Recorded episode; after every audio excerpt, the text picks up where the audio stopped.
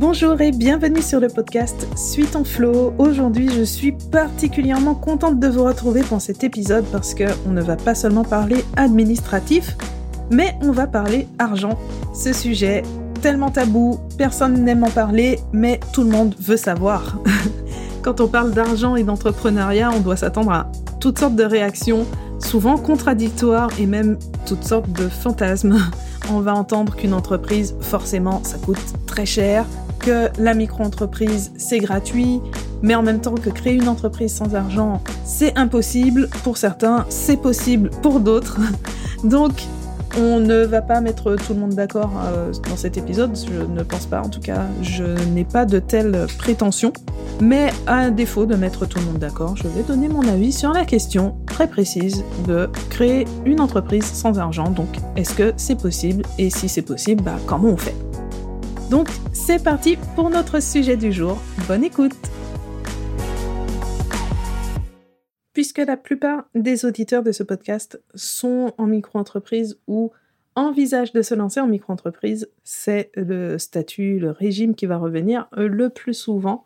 Et donc, le premier point qu'on va aborder, c'est justement un des grands avantages de la micro-entreprise, donc du statut d'auto-entrepreneur, hein, c'est la même chose, c'est son faible coût de création et de gestion. Les agents commerciaux doivent être inscrits au registre spécial des agents commerciaux pour un coût d'environ 25 euros, mais en dehors de ce cas particulier, la création d'une micro-entreprise est gratuite, quelle que soit l'activité. Donc c'est le cas de ceux qui se lancent avec une activité libérale comme les formateurs. C'est aussi le cas pour les artisans ou les indépendants qui ont une activité commerciale. Ça veut dire que la formalité d'immatriculation reste gratuite même quand on doit obligatoirement être inscrit au répertoire de métiers, donc qui est tenu par les chambres de commerce et de l'artisanat, ou quand on doit être inscrit au registre du commerce et des sociétés, qui est tenu par le greffe du tribunal de commerce. Dans tous les cas, c'est gratuit. Par contre, c'est vrai que si on effectue des modifications par la suite, donc par exemple en cas de changement d'activité ou de changement d'adresse, là, la démarche peut être payante pour les artisans ou les commerçants. Quand vous créez votre entreprise, par contre, vous allez probablement recevoir des courriers d'inscription à la TVA, affichage obligatoire, je ne sais plus quoi, APE, bref, tout ça, ce sont des arnaques. Donc, vous ne payez pas et vous mettez ça à la poubelle. Juste, si c'est l'URSSAF ou la CIPAV qui vous réclame de l'argent, là, vous vous posez quand même la question. Donc, la CIPAV, ça peut être totalement normal. Il y a quelques professions libérales qui sont restées affiliées à la CIPAV, donc qui va se charger de collecter les cotisations sociales. Et l'URSSAF, à ce moment-là, par contre, ce n'est pas normal. Ça veut dire qu'il y a eu un problème au moment de l'inscription de l'entreprise qui n'a pas été mise au système de micro-entreprise avec le micro-social, mais dans le système classique des cotisations sociales euh, des travailleurs non salariés. Bon, voilà. Sans trop entrer dans les détails, ça arrive qu'on reçoive un appel à cotisation de l'URSSAF de manière anormale alors qu'on a créé sa micro-entreprise. Donc à ce moment, on se tourne vers l'organisme en question pour régler tout ça. En dehors de cette anomalie, les autres courriers, d'une manière générale, ce ne sont que des arnaques. Pour les sites qui proposent de faire la déclaration d'activité en contrepartie d'un forfait, généralement autour de 60 euros à peu près, là, il s'agit d'une prestation commerciale. Ce ne sont pas des sites institutionnels, ce n'est pas euh, l'État, ce sont bien des entreprises purement commerciales. Et attention aux frais cachés parce que j'ai vu de nombreuses personnes découvrir après coup qu'elles avaient en réalité souscrit à un abonnement mensuel qui leur était totalement inutile, puisqu'elles découvraient simplement le montant qui était prélevé tous les mois, et c'est là qu'elles comprenaient qu'elles avaient souscrit à, quelque chose, mais qu'elles n'utilisaient pas. Donc, euh, si vous choisissez de passer par ces entreprises, euh, attention. Et souvent, ce n'est absolument pas nécessaire, puisque la plupart des informations que vous allez fournir pour faire la création d'entreprise, bah, ce sont celles que vous auriez très bien pu fournir directement à l'administration. Donc voilà pour ce point. Après, la création, de toute façon, ce n'est qu'un investissement de départ. Si on prend une société, par exemple, ça va être un investissement de quelques centaines d'euros. Donc ce n'est pas ça qui va faire le choix d'un statut. En tout cas, je ne recommande pas de se baser simplement sur ça, pour choisir son statut d'entreprise. Mais le succès de la micro-entreprise, c'est aussi son faible coût de fonctionnement. Les impôts et cotisations sociales sont calculés de manière proportionnelle au chiffre d'affaires, tant que l'activité n'est pas pleinement lancée, on est sur des coûts très faibles et on a vraiment une simplicité de gestion qui dispense de faire appel à un expert comptable. Ça ne dispense pas d'apprendre comment ça fonctionne, parce qu'il y a quand même des choses qui ne s'inventent pas, mais le quotidien peut être géré seul sans difficulté particulière. Après, ce point mérite quand même d'être tempéré parce que c'est vrai, la micro-entreprise offre un système de gestion très simplifié, mais le calcul en lui-même des cotisations sociales et des impôts pose quand même quelques limites. Par exemple, le fait de ne pas cotiser suffisamment, ça peut impacter la protection sociale ou l'acquisition de droits à la retraite. Donc, on est dans le cas où on ne génère pas un chiffre d'affaires suffisant pour cotiser pleinement et on se retrouve avec des trimestres en moins. Ou un autre exemple, le calcul forfaitaire de l'impôt. Il peut être euh, très avantageux, mais il peut aussi être défavorable si le montant réel des charges se trouve supérieur à ce forfait. Donc, se lancer comme auto-entrepreneur, ça peut permettre de se lancer facilement, rapidement et à moindre coût, mais avec quelques limites qu'il faut quand même prendre en compte. Mais en réalité, se lancer sans argent, c'est d'abord une question d'activité. Si vous espérez ouvrir un restaurant sans argent, je ne veux pas vous décevoir, mais ça risque d'être un peu compliqué. Créer une entreprise sans argent ou avec un tout petit budget, c'est possible, mais pour n'importe quelle activité, peut-être pas.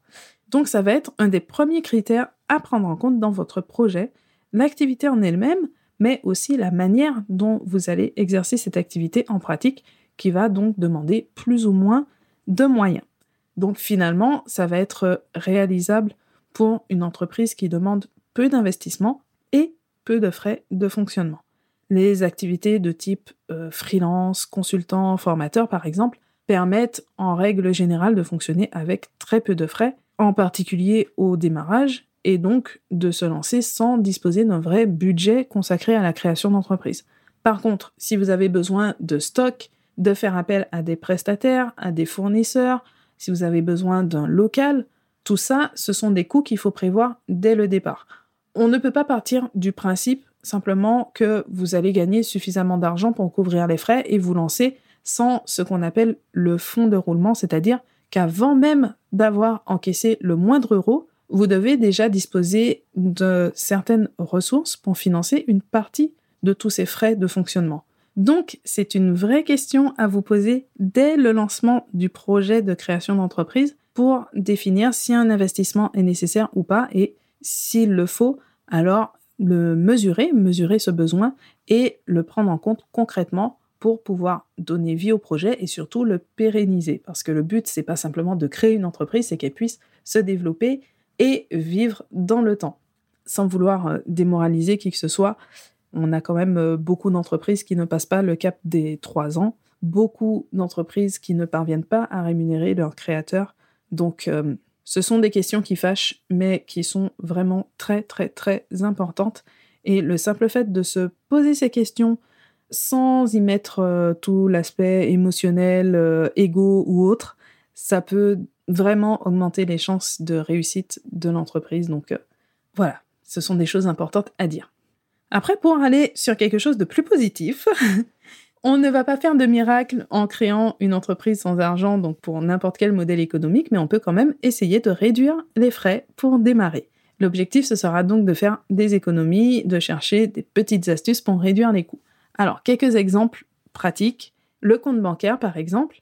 Bon, on n'est pas forcément sur euh, un poste très très important, hein, mais tout de même, avec le développement des néobanques et des banques en ligne, on a pas mal d'offres qui ne sont vraiment pas chères, voire gratuites, pour les indépendants. Donc, je recommande quand même de privilégier une banque qui permettra d'avoir un RIB français. Ça va faciliter les choses parfois et éviter une déclaration supplémentaire à faire chaque année.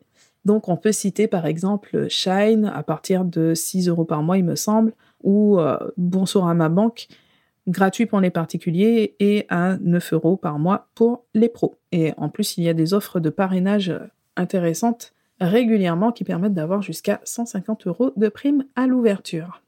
Ensuite, un autre exemple, ben, tout simplement mettre les mains dans le cambouis, parce qu'on peut gérer énormément de choses soi-même, donc forcément, ça demande beaucoup d'investissement en temps, en apprentissage, donc en soi, ça a quand même un coût, même si ce n'est pas directement un coût financier.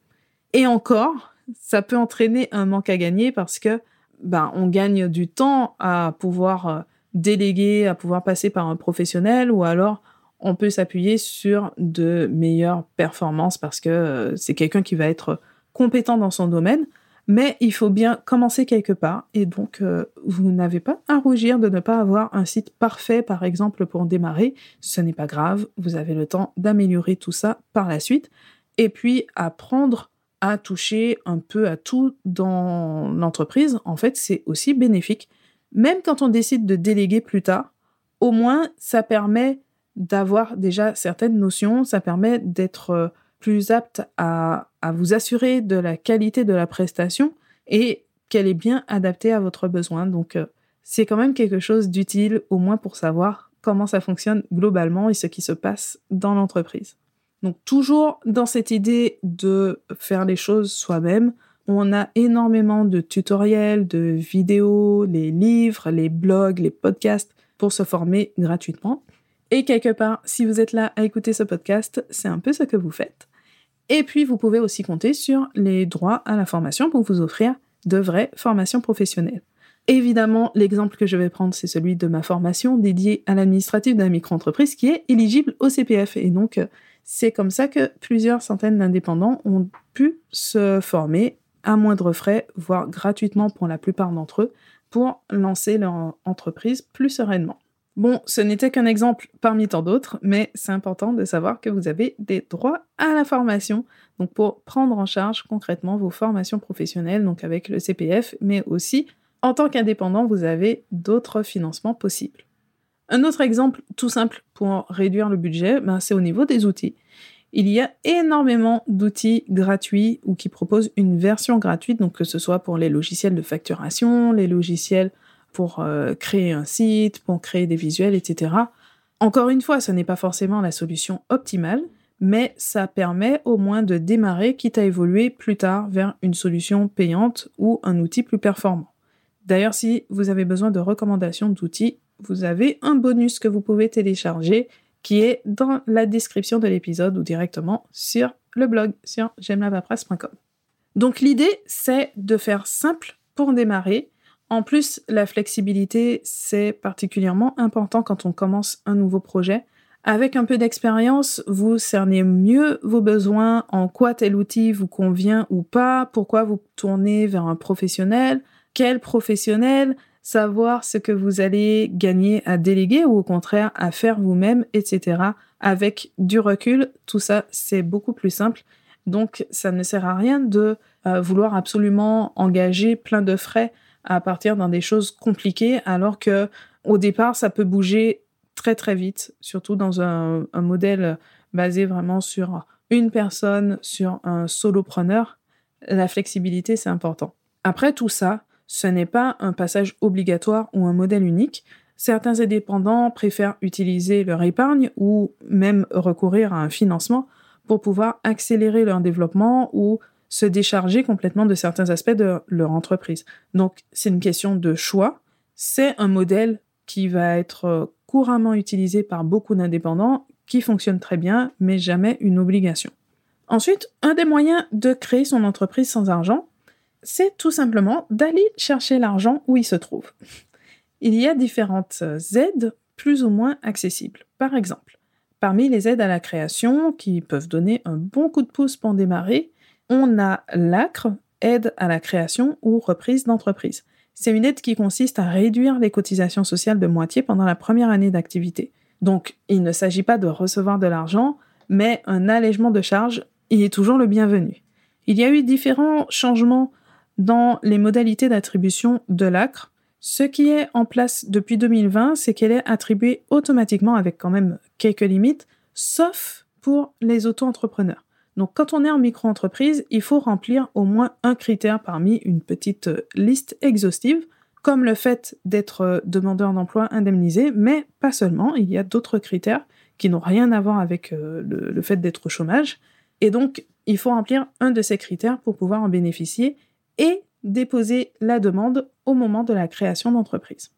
On peut aussi citer l'ARS, aide à la reprise ou création d'entreprise.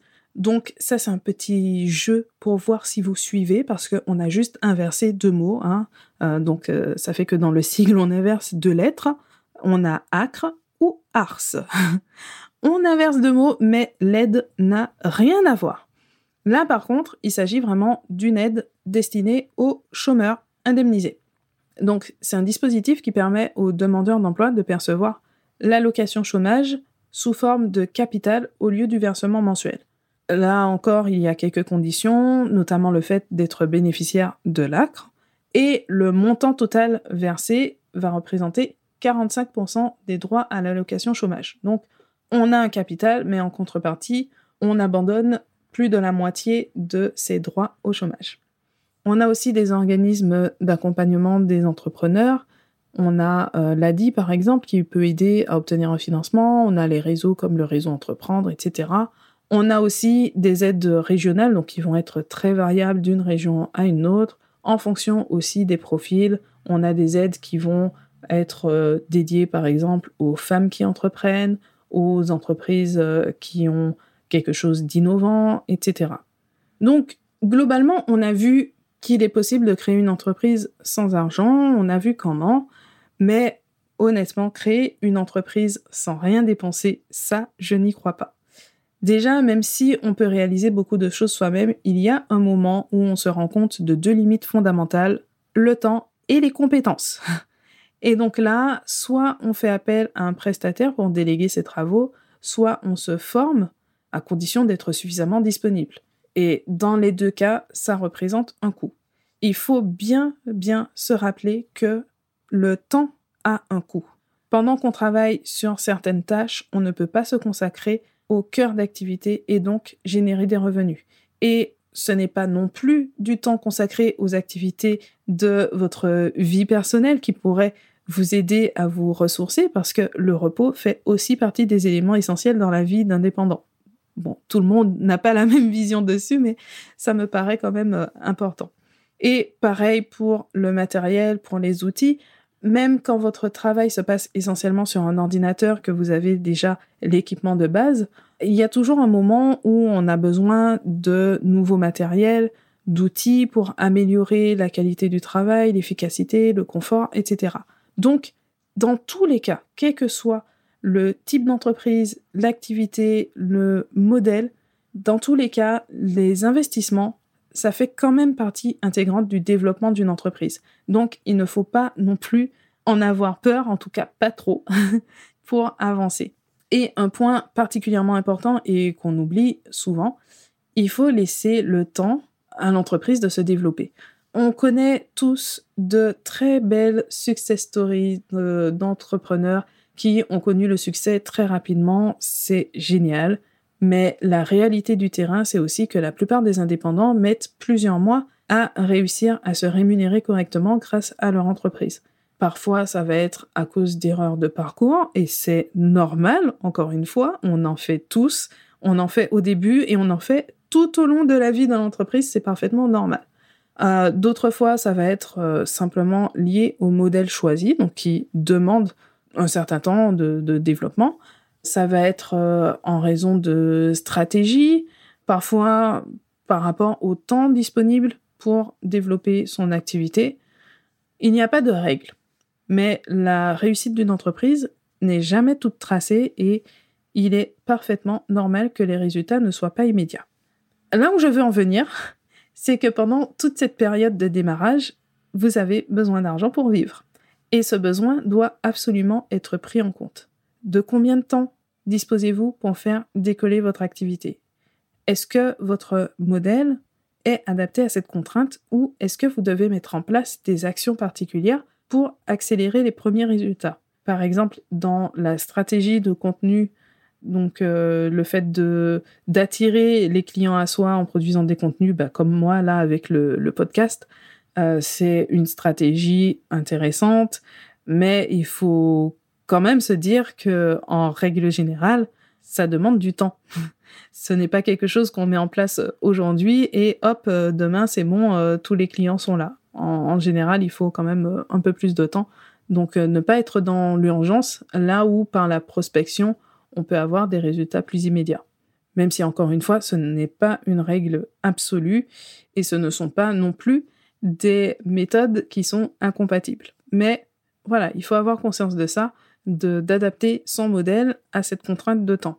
Et pendant ce temps, donc, est-ce que vous disposez d'une autre source de revenus ou d'une épargne qui vous permet ben, de vivre donc euh, le temps de développer l'activité?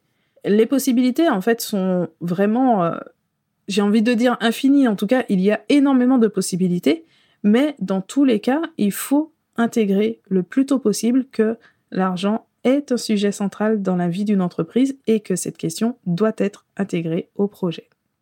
Si cet épisode vous a plu, vous pouvez aller plus loin en téléchargeant gratuitement le guide Kit de lancement spécial micro-entreprise, donc c'est un petit e-book que j'ai rédigé pour vous donner plein de conseils pour vous aider à vous lancer. Le lien est dans la description de l'épisode et puis, comme d'habitude, vous pouvez retrouver la transcription intégrale sur le blog j'aime et tous les liens utiles dans la description de l'épisode. Merci d'avoir écouté cet épisode jusqu'à la fin. Je vous dis à très bientôt pour un nouvel épisode.